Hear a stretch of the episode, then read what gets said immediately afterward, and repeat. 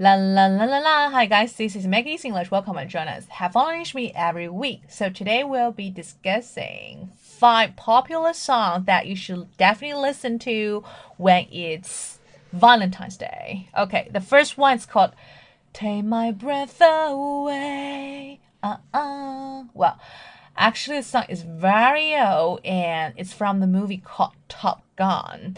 壮志凌云 if you don't know the movie, that's fine because you will know the male character Tom Cruise. OK，那么汤姆·库克斯也在这部电影里面哈。那这部电影是非常非常老的了。Top Gun 的意思表示的就是说，美国海军陆战队中最优秀的人，the best in best.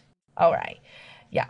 Top Gun is a great action movie and also it helps its soundtrack become one of the best selling ever. When recalling the inspiration for the lyric, Tom, the singer, he said, Well, the title, Take My Breath Away, was a phrase that had been running through my mind all the time. 那么这首歌的创作者 Tom，他经常在脑子里面想到这个 "Take my breath away"，你令我神魂颠倒这个词，所以呢，他就叫了这个名字 "Take my breath away"。 I like this phrase. Remember it. Okay. And the second one is I will always love you. Well, this song is very difficult. 惠特尼·休斯顿他唱的这首歌啊，他成名曲 from the movie The Bodyguard 保镖。The song plays during the final scene of the film. Rachel, played by Whitney Houston, she is a pop singer and she's saying her final goodbyes to her bodyguard, Frank, only to stop the plane and give him one final kiss. Okay.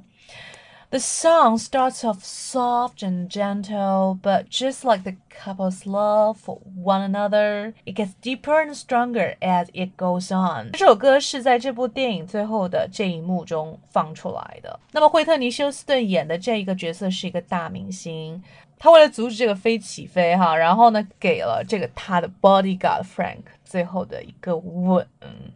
那这首歌非常深情，非常适合两位。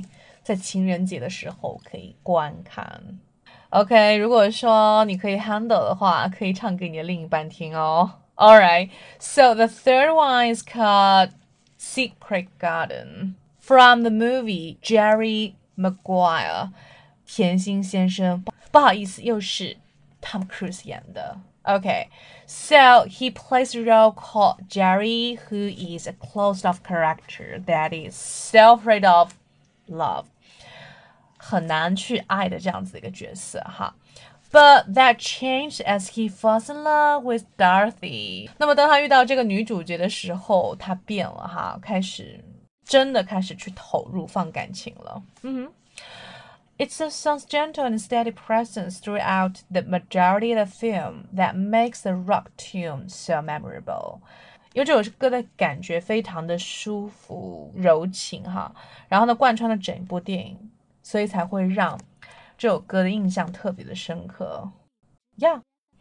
And the first one is called Endless Love, 无尽的爱 from the movie Endless Love. You should check it out. Last but not the least, Beauty and the Beast from the movie Beauty and the Beast. I like it. And the first time I heard this song is from uh, I forgot her name, but it's a singer who sang Burning. Okay, Alright, so that's pretty much for today. I hope you enjoyed today's video, and if you like it, please give me a thumb up and also share it to your friends. 可以给我的视频点赞，然后分享更多的朋友，让更多的口语英语爱好者、电影爱好者都关注到我们的频道。记得订阅哦，Please subscribe. And my WeChat number is double three one five one five eight one zero。我的微信是三三幺五幺八零，大家可以加我的微信，然后呢，获取更多的口语、英语、电影、旅游更多的资料。And speak English, of course. Bye. See you next time.